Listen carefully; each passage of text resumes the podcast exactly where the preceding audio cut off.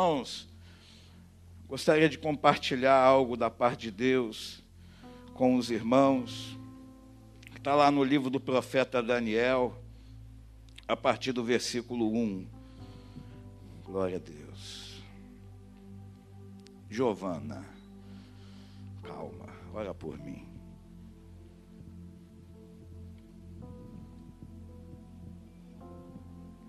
Sim, Senhor, amado Deus, Senhor, estamos aqui, meu Deus, para aprender a tua palavra, Senhor. Abençoa, Senhor, teu servo com suas mãos poderosas, Senhor. Venha, Senhor, e para lhe pregar, Senhor, para nós o que o Senhor tem dito, Senhor. Para que nós podemos andar no caminho certo, Senhor, indo assim Ele, meu Deus, para que não saímos sem da tua palavra, Senhor. Para que podemos caminhar contigo, Senhor. Em nome de Jesus, abençoa Ele, Senhor. Amém. Amém. Glória a Deus. Deus é bom. E o Senhor me trouxe à memória esse texto de Daniel. Daniel é um livro riquíssimo, um livro profético, um livro escatológico, mas é um livro que você, lendo, pastor Enivan, vai gerando fé dentro do nosso coração, vai ardendo algo, você consegue perceber aqui fidelidade de Deus, fidelidade, bondade, misericórdia, graça. E eu percebo aqui o quanto é importante nós estarmos com a nossa vida sempre no altar. 24 horas no altar. Minha esposa já fez o gesto da máscara. Amém. Com máscara eu não consigo usar óculos. Mas amém, eu vou por instrumentos aqui. Já viu aquele avião que pousa por instrumento? não vê nada. Mas vai pela fé, está ali, confiando nos instrumentos. Hoje eu vou confiando aqui na palavra de Deus. Se eu sair fora dela, eu bato numa montanha, mas enquanto eu estiver firme aqui nessa palavra, eu vou aterrizar em segurança. Amém? Glória a Jesus. Aleluia. E ali, você lendo o livro, lendo as histórias, de como o povo de Deus ali foi cativo sob o jugo de Nabucodonosor, rei de Babilônia, porque eles estavam fora da presença do Senhor. O povo de Deus tinha quebrado a sua aliança, não estava mais é, cumprindo aquilo que havia aliançado com o Senhor, estava desobediente ao Senhor, seguindo outros deuses, e mais ou menos no ano 605 a.C., se tornou rei da Babilônia Nabucodonosor. E nesse mesmo ano a Palestina cercou Jerusalém e fez de Judá uma província do Império Caldeu. Uma visão macro para a gente poder entrar na nossa na palavra propriamente dita. Para mostrar poder, Nabucodonosor ele mandou levar cativo para o seu império o rei Jeoaquim e todos os nobres que se destacavam pela inteligência, que se destacavam pela ciência, para estar ali mostrando poder. Olha, eu sou o rei, eu agora subjuguei e vou trazer os expoentes do teu reino como cativos aqui no meu reino. Só para mostrar que eu sou Nabucodonosor, o grande rei de Babilônia. E foi isso que foi feito. Deus permitiu isso tudo pelo fato, como eu já falei, de Israel, do povo de Deus, ter se desviado do caminho do Senhor. E muitas vezes, irmãos, na nossa vida, o Senhor ele corrige as nossas, o nosso caminhar, corrige a nossa estrada, corrige os nossos passos, proporcionando algo em nós que muitas vezes a gente não vai se agradar muito. Mas quando nós somos tentados a ser levados pelos nossos pensamentos, pelo aquilo que a gente acha, deixando a palavra de Deus de lado, deixando as coisas de Deus de lado, ainda sabendo que estamos em caminhos tortuosos, andando pela beira do abismo, o Senhor muitas vezes quer nos chamar a atenção. E ali o povo de Deus, por 70 anos, ficou cativo ali ao reino, ao reino de Babilônia. Durante 70 anos, ficaram cativos. E nesses 70 anos, Deus falou, Deus ministrou. Interessante que, ainda que distante da presença de Deus, Deus nunca esteve distante do seu povo. Jamais. Porque Ele tinha uma aliança, Ele tem uma aliança, Ele tem um pacto. E Deus, Ele vela pela Sua palavra. Tem um versículo que eu preguei aqui outro dia, esse versículo está retumbando dentro da minha mente toda hora. Bondade e misericórdia me seguirão todos os dias da minha vida. Bondade e misericórdia do Senhor. Ah, mas eu estou todo errado, eu estou fora, eu estou fazendo aquilo que não apraz ao Senhor.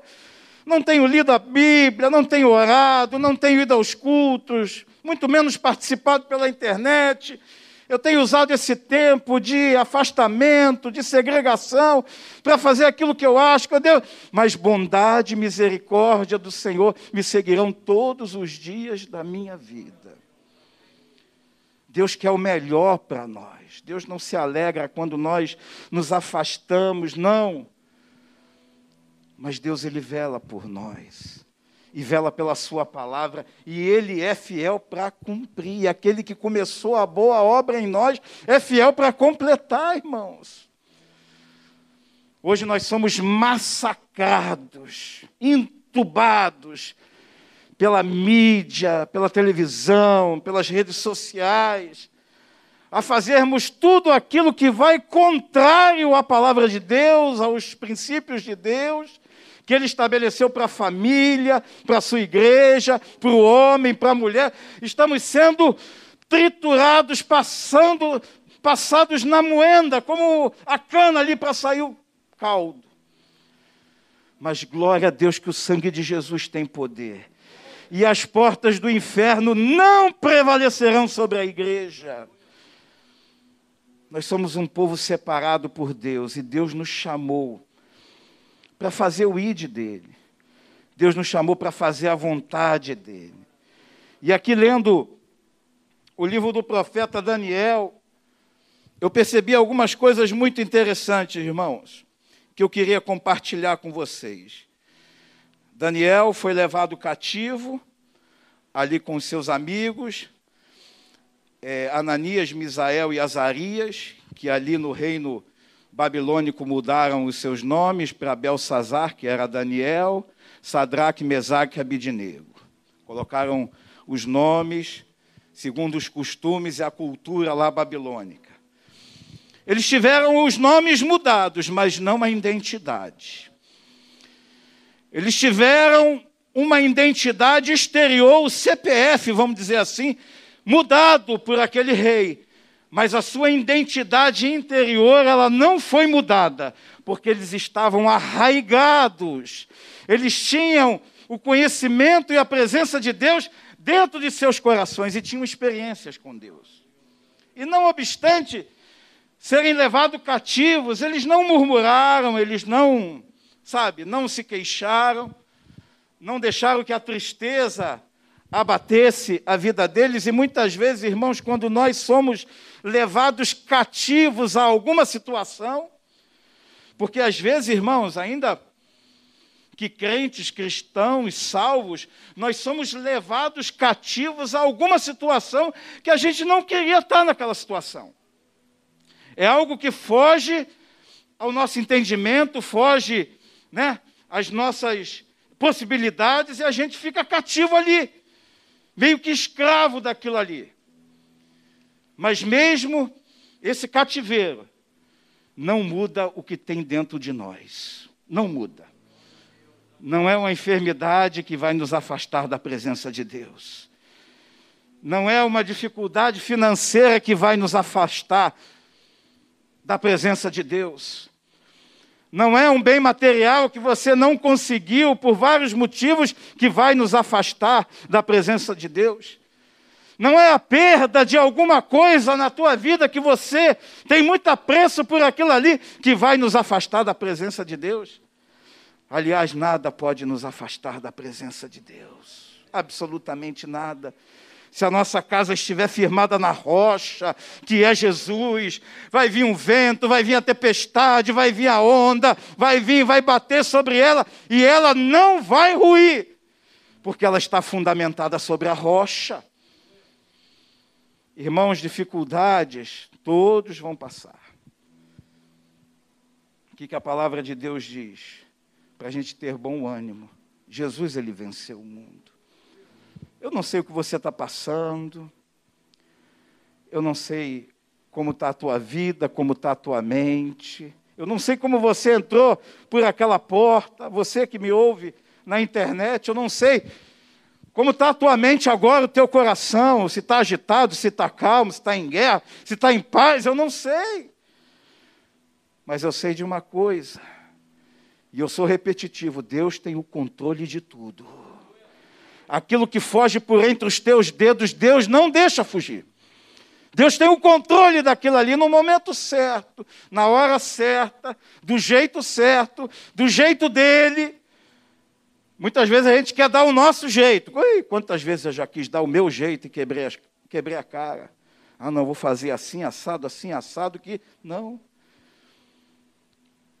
Mas eu entrego nas mãos de Deus. Eu tenho aprendido, Senhor, estou aqui eu faço a minha parte, aquilo que me compete. Eu procuro um bom médico, um bom advogado, um bom conselho, um bom psicólogo, um bom emprego. Essa é a minha parte. O natural eu faço, mas o sobrenatural pertence ao Senhor. E a gente vai ver aqui nesse breve texto que a gente vai ler, alguns versículos, de como Deus foi fiel para com os seus servos. E não só Deus foi fiel com eles, como eles foram fiéis a Deus. É uma via de duas mãos.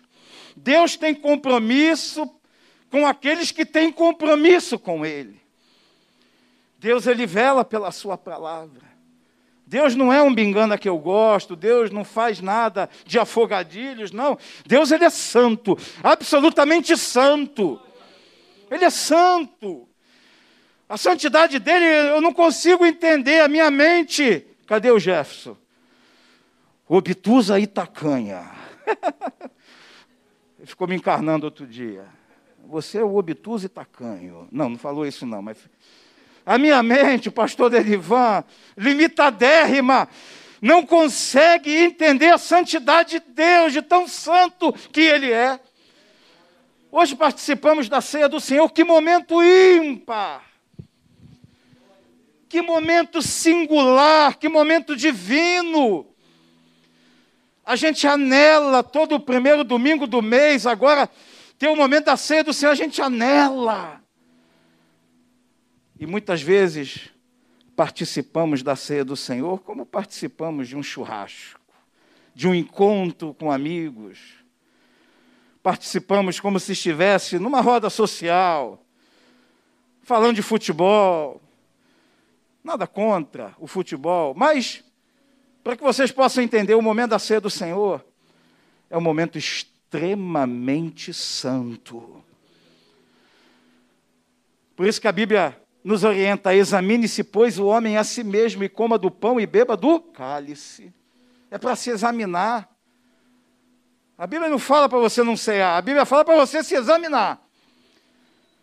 E pedir perdão, falar: Senhor, perdoa meus pecados perdoa as minhas falhas, minhas iniquidades. Senhor, muito mais do que agradar a homens, eu quero te agradar, Senhor.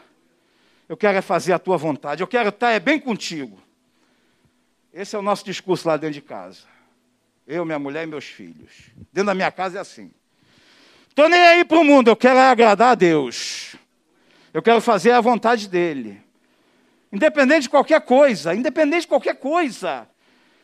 Ah, você não vai conseguir, eu não estou nem aí.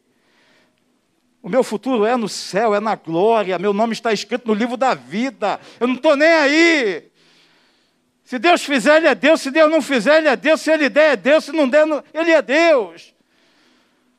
Eu quero estar na presença dEle, fazer a vontade dEle. Eu não quero ser apenas usado por Ele, porque Deus usa quem quer, quando quer, aonde quer, da maneira que quiser.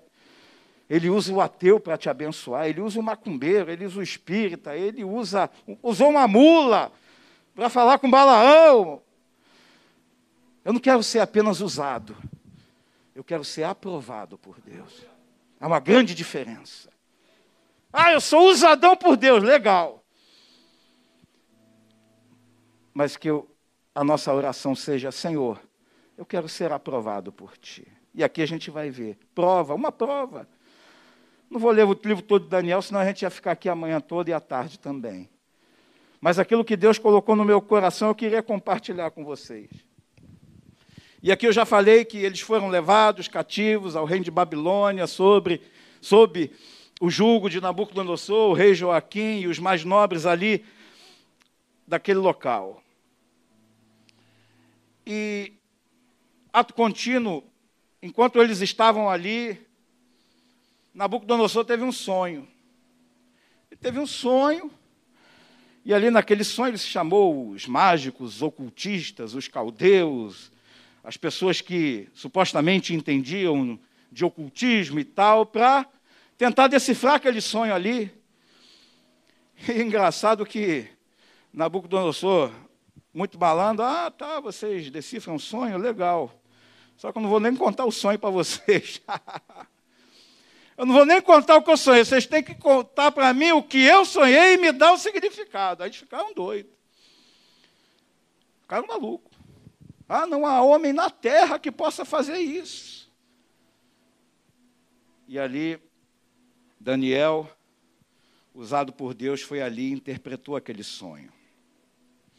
A Bíblia diz que, ali no Daniel, capítulo 1, rapidinho.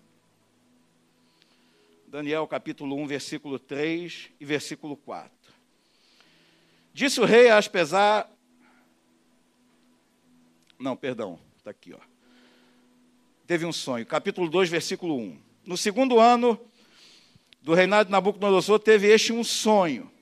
O seu espírito se perturbou e passou-lhe o sono. Olha só, ele teve um sonho que ele ficou atribulado. O sono fugiu dele.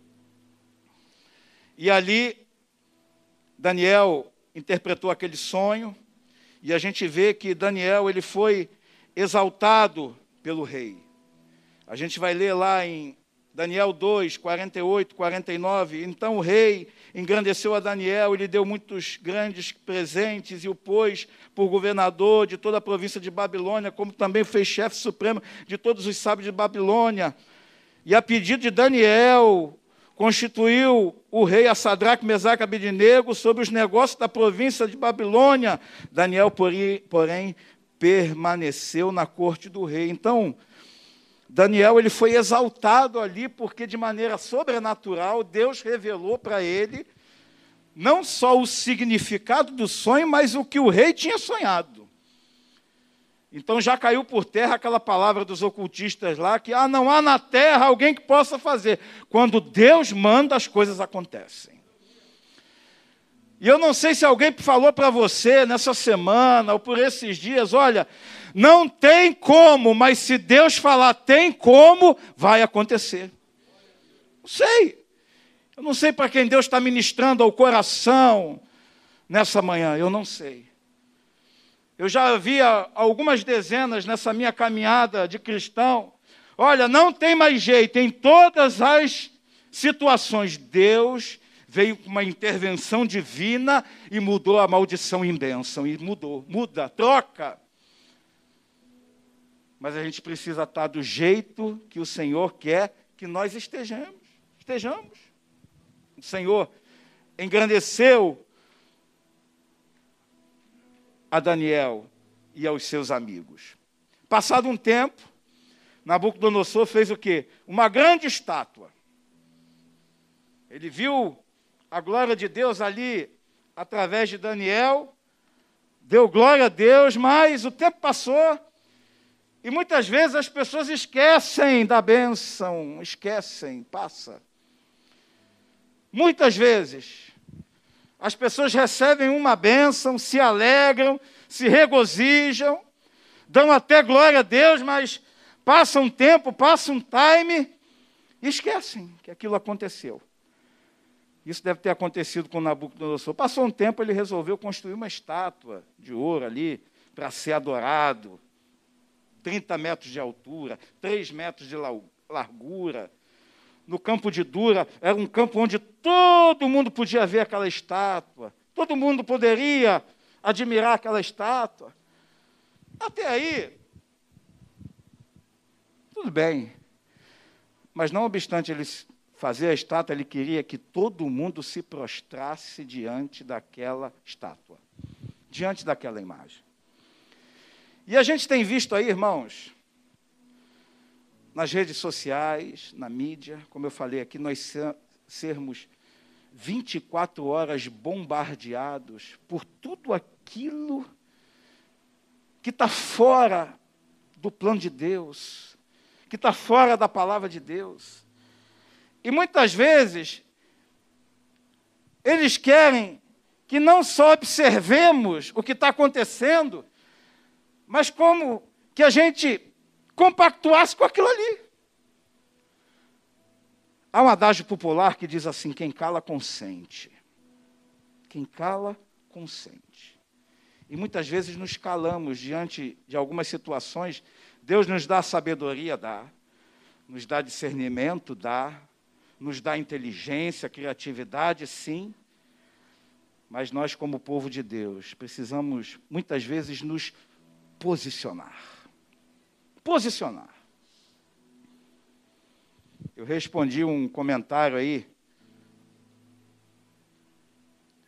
com um posicionamento muito firme de uma pergunta, né? É, de duplo sentido e eu respondi ali muito firmemente, me posicionando. Aí a pessoa, opa, não, claro, não era bem isso. Que eu, não, não, mas tudo bem. Que seja bem isso ou que não seja bem isso, a minha posição é essa. Ponto. A gente precisa se posicionar como crente, como servo de Deus. Sabe? Onde é que a gente estava? Ah, na sapataria. Né? Madureira. Lembra que entrou?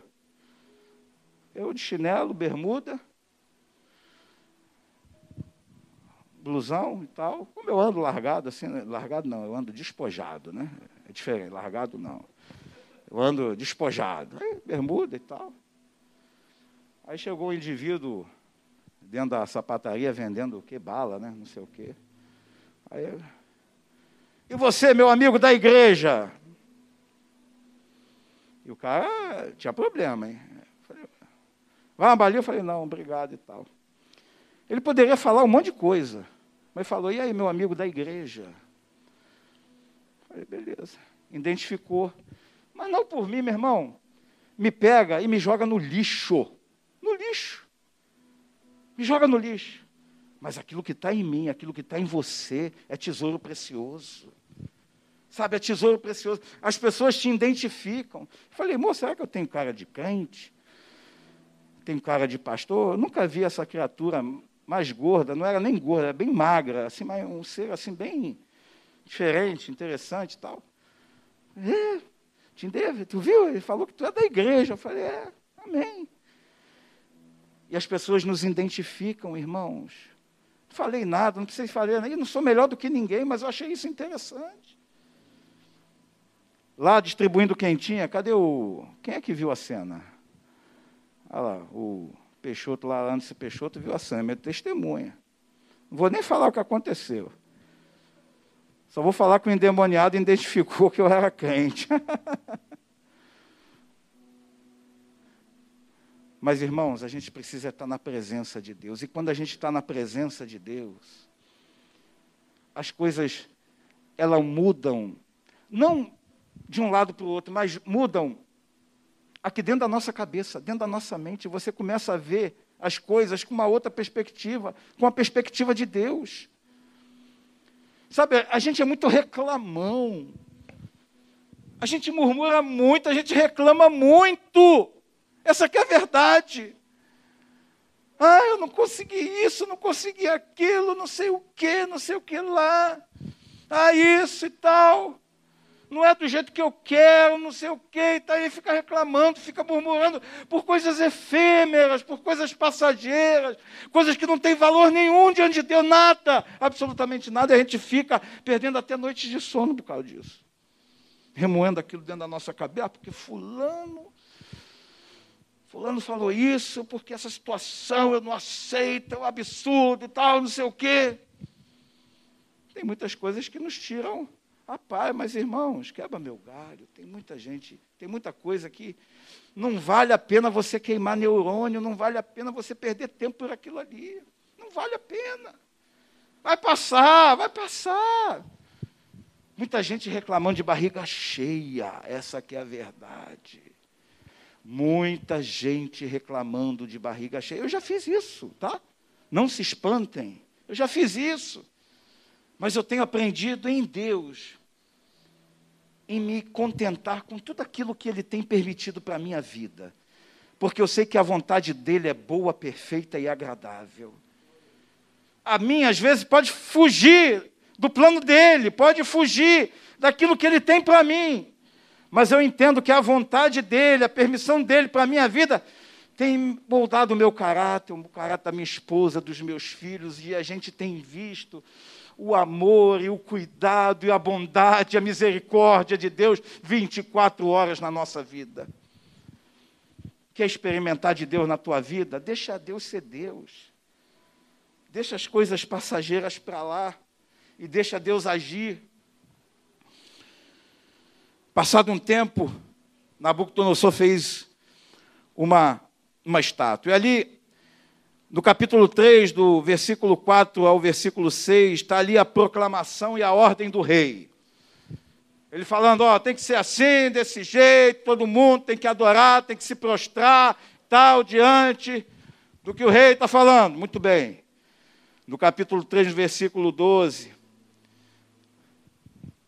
os amigos, amigos não, os conhecidos de Sadraque, Mesaque e Abinadeu, ó, rei, sei não, hein? Tem um trio aí que não quer se prostrar nem adorar a estátua do rei. Ó, oh, não sei não, hein? Fica de olho, rei. Esse povo aí lá, esse povo aí de Israel, que tem o Deus de Abraão, de Isaac de Jacó, esse amigo aí de Daniel, não que se prostrar não, rei. Presta atenção. Quantas pessoas que a gente nem sabe faz a nossa caveira Faz a nossa, nos vende em barato, de graça. Eu me alegrei muito em Deus porque uma pessoa que eu amo muito e a gente estava orando, a gente estava orando para ela não ser demitida, essa pessoa, para não ser mandada embora. Não, esse tempo terrível, né? E aí eu ouvi o testemunho que essa pessoa ela não foi demitida. Glória a Deus ela foi promovida. Falei, meu Deus, o que, que é isso? What diz? Meu Deus, eu me alegro. Não foi comigo, mas é como se fosse, porque é meu irmão. Amado, pessoa mergulhada na obra, eu falo, Senhor, muito obrigado. Obrigado, porque eu vejo, não só na minha vida, mas na tua vida, a fidelidade de Deus o amor de Deus, o cuidado de Deus. E aquilo que era para ser para nós algo como se fosse uma perda. E agora, como é que eu vou fazer? Deus vai, pega o quadro e reverte. Olha, meu filho, ou minha filha, não vou dar o spoiler, não. Você não vai ser demitido. Já era motivo para você sair daqui pipocando. Mas, não obstante você não ser demitido, você será promovido. Glória a Deus. É isso. Lembrei do pastor Carlinho. Glória a Deus? Não é assim que ele faz? Glória a Deus. Você pode dar um glória a Deus por isso? Então glorifica o nome do Senhor. Eu não sei qual é a prova que você está passando, eu sei das minhas e sei em parte. Sei aquelas que eu sei, que eu tomo conhecimento e tal, tem outras que eu nem sei. Deve estar acontecendo no mundo espiritual aí e tal, mas Deus, eu estou debaixo do escudo da palavra do Senhor. Estou escondidinho ali, Senhor. Estou aqui, ó. Estou igual coruja, só olhando, só observando. Já viu coruja? Não fala, mas presta atenção, irmão. Eu estou ali só observando o agir de Deus. Sabe, Deus operando nos mínimos detalhes. Mínimos detalhes. Se atenha aos mínimos, aos detalhes pequenos, aquilo que passa desapercebido. Deus está aí nesses mínimos detalhes também. Deus está aí. Deus está aí num telefonema, Deus está aí em uma palavra, Deus está aí nos mínimos detalhes. E às vezes a gente só quer saber das grandes coisas. Mas Deus é Deus de grandes coisas e de pequenas coisas. Deus é Deus de tudo, absolutamente tudo. E aqui, Sadraque, Mesaque, Abidinego, chegaram, olha, o rei, com toda a deferência que o rei merecia ali, não vai dar, rei. Não tem como. Não dá para eu prostituir a minha consciência. Não dá para abrir mão da minha fé. E olha, eles eram pessoas expoentes daquela sociedade, foram colocados ali como responsáveis sobre as coisas do rei. E quem deve ter feito a caveira deles eram subalternos dele, com inveja, com isso, com aquilo outro. O que é dar só uma prostradinha, né? Ninguém está vendo. É verdade. O que é dar só uma ajoelhadinha, uma inclinadinha? Assim, ó, de ladinho, para ninguém perceber muito. O que, que é isso? Mas eu não vendo a minha fé, a minha fé é inegociável. E ó, vai chegar um dia que a nossa fé, irmãos, será provada. Se Deus não abreviar o tempo, a nossa fé vai ser provada. Tu é crente? Hum, então vamos ver se tu é crente, vamos ver para que, que tu veio. Deuteronômio capítulo 8, vai lá ver. Vai lá ver. 40 anos do deserto, que Deus, né? A historinha lá, a historinha não, a grande história. Lá, né? Sustentou, a roupa não envelheceu e não sei o quê, Deus deixou ter fome, Deus não sei o quê e tal, mas proporcionou o maná para estar tá ali alimentado, para não morrer e não sei o quê, não só de pão viverá o homem, mas de toda palavra que procede da boca do Senhor, isso viverá o homem. Para saber o que estava no coração, se ia servir ou não, vai chegar dias assim, irmãos. Se Deus não abreviar o tempo, vai ter dias que as pessoas vão ser agentes secretos 007 Gospel. Ah, não, eu estou aqui, mas é dentro da sabedoria de Deus. Me perguntaram se eu sou pastor, eu falei que não, porque sabe como é que é? Está entendendo? Mas ali Sadraque, Mesaque e Abidinego, eles tinham com Deus uma aliança. E eles sabiam ao Deus que eles serviam. Tanto se é, irmãos, que eles foram jogados na fornalha, eles foram lançados na fornalha. Eles foram ali, e aquelas pessoas que lançaram eles na fornalha, os escravos ali, os servos, eu não sei, só de se aproximar, foram queimados, esturricados vivos, só de se aproximar na fornalha, mas eles foram lançados e eles entraram na fornalha. E uma coisa que eu aprendo: Deus livra da fornalha? Eu creio que Deus livra da fornalha. Eu creio que Deus livra da fornalha. Ele livra da prova, ele livra do luto, ele livra da enfermidade, ele livra das intempéries da vida, ele livra da necessidade econômica, ele livra de um casamento mal resolvido, ele livra, eu creio que ele livra. Mas se ele não livrar da fornalha, ele livra na fornalha. Na fornalha, ele caminha contigo. Dentro da provação, dentro da luta, dentro do choro, dentro do desespero, Deus está conosco, andando e interagindo conosco. Ué, eu joguei três, mas eu estou vendo quatro. Eu joguei três e vejo um como filho do homem.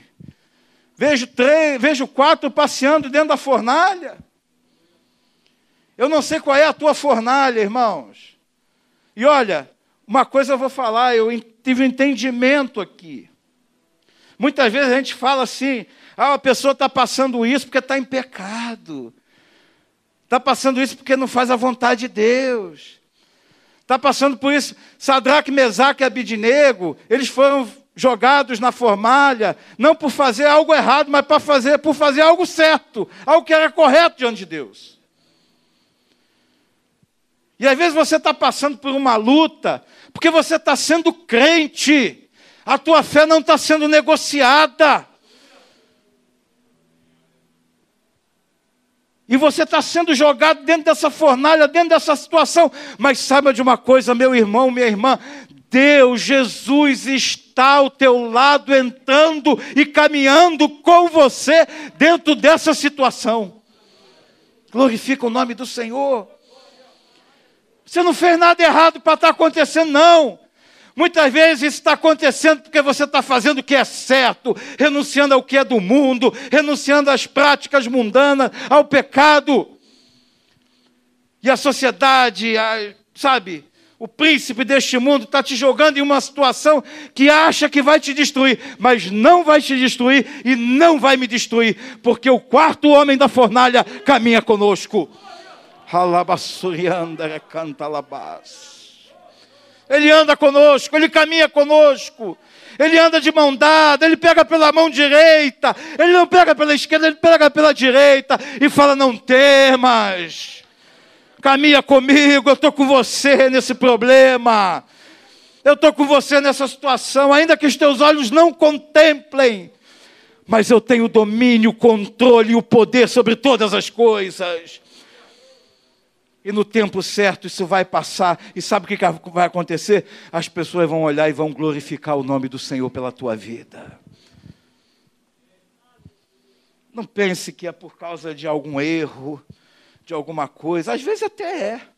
Deus é justo. O povo foi cativo ali 70 anos em Babilônia por um motivo. Eles se afastaram da presença de Deus, quebraram a aliança, seguiram outros deuses. Então Deus ali fez justiça. Mas, irmãos, geralmente nós pagamos um preço alto nesta terra, não por fazer aquilo que dá certo, mas por fazer aquilo que é certo. Se eu fosse fazer aquilo que dá certo, irmãos, eu já teria tomado atitudes na minha vida fora da presença de Deus, mas ia dar certo, na minha mente, sabe? Mas muitas vezes a gente tem que abrir mão daquilo que dá certo por aquilo que é certo. Nem tudo que é legal é moral. Nem tudo que é legal é moral. Eu quero é fazer a vontade de Deus, ponto. Eu quero estar na presença dEle, eu quero sentir o agir dEle na minha vida. Aleluia. Louvado e glorificado seja o nome do Senhor significados da fornalha, desafios à nossa fé, provações, adversidades, lutas. Fornalha muitas vezes representa os desafios da nossa fé. Quantos sabem cantar? Queria chamar o ministério de louvor, já estou terminando. Quando a minha fé é aprovada, tu me fazes. Eu não sei nem cantar, irmão. Como é que pode? Toda vez, sabe, irmã? Sabe? Então vem, vem o ministério de louvor, já deixa na agulha. Muitas vezes a fornalha na nossa vida, ela vem, ela vem para provar a nossa fé, para ver se a gente, sabe, é ou não é. Se a gente vai continuar ou não vai continuar. Eu não vou nem dizer Daniel aqui na cova dos leões. Não vou entrar nem nesse mérito. Mas eu fico olhando como Deus, Ele vela pela Sua palavra e Ele abençoa aqueles que colocam a sua fé nele. E aqui eu vou citar um versículo que eu nunca citei aqui. Naum 1,7. Vocês vão aprender esse versículo de cabeça. Deus é bom, é fortaleza no dia da angústia, e conhece aqueles que nele se refugiam. Ele conhece quando você se refugia nele. Ele sabe quando a tua fé não está no remédio. Tome remédio, hein? Tome medicamento, faça tratamento, vá ao médico. Mas ele sabe quando a tua fé não está naquilo ali.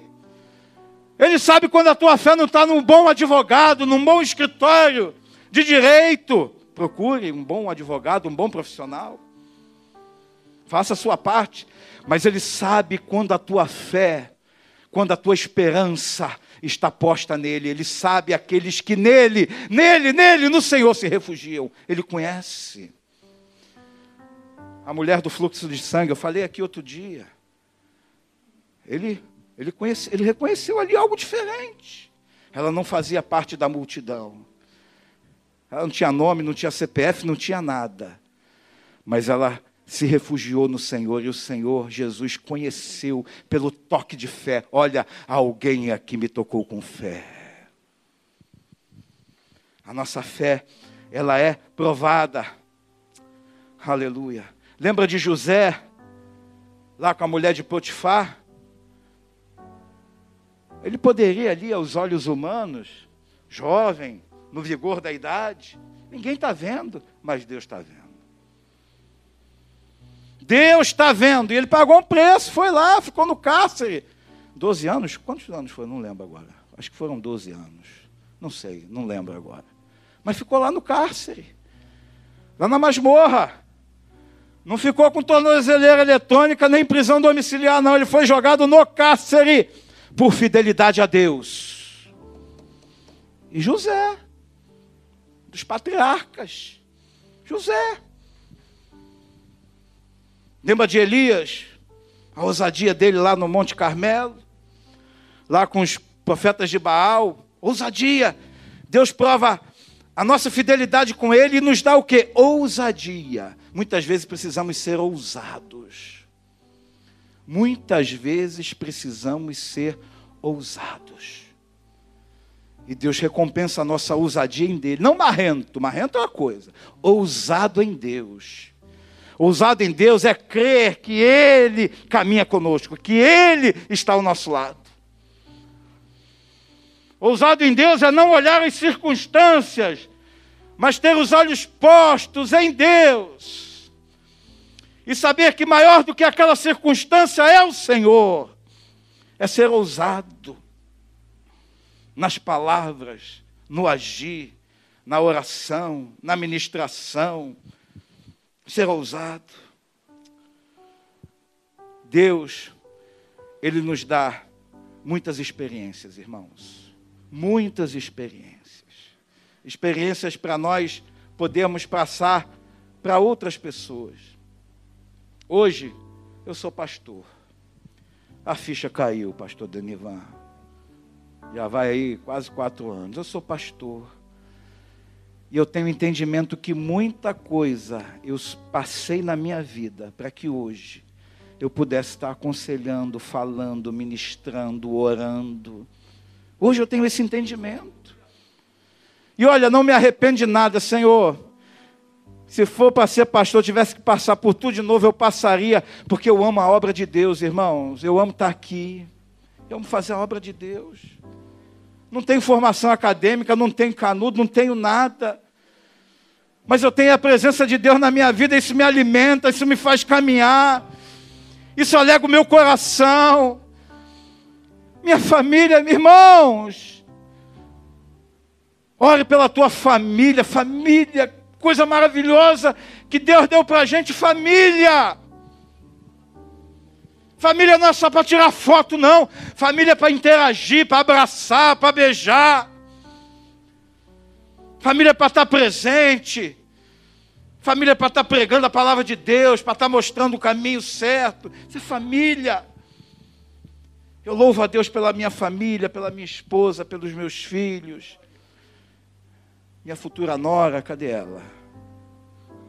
Cadê? Está ali. Ela está com a minha esposa. É que ela está começando a ficar parecida com ela, sabe? Não fisicamente, mas está pegando as nossas manias lá de casa. E não são poucas. Tá aí, eu louvo a Deus pela família que Deus me deu. Eu louvo a Deus pela família que Deus vai dar para o meu filho Jael, para o meu filho Gabriel, porque antes que eles nascessem, ainda quando estavam substância informe, dentro do ventre da Andréia, as minhas mãos já estavam postas ali sobre eles, pedindo a Deus, Senhor, guarda, livra, dá um bom casamento, dá um bom ministério, que sejam homens de Deus, cheios do Espírito Santo. E Deus ele leva em conta orações, irmãos. Eu aprendi com o pastor Nilson uma coisa, que eu guardo dentro do meu peito. Meu sogro morreu, meu sogro faleceu, meu sogro está na glória, mas tem orações que ele fez enquanto vivo, que ele não viu, mas ecoam na eternidade. Tem orações nossas que ecoam na eternidade e na hora certa, no momento certo, Deus vai agir. Eu creio, eu creio, ainda que os meus olhos carnais não vejam, mas vai ficar como um legado espiritual. Ore pelos seus filhos, ore pelos seus futuros netos, bisnetos, pela sua descendência, que seja uma descendência abençoada que seja uma descendência cheia do Espírito Santo. Aleluia. Que seja uma descendência como homens, como Daniel, como Sadraque, Mesaque, Abinidego, como Ananias, Azarias e Misael. Em nome de Jesus. E ainda que você não veja os filhos dos teus filhos dos teus filhos, a tua oração vai estar ecoando na eternidade, porque Deus é eterno. Deus ele é eterno, ele é maravilhoso.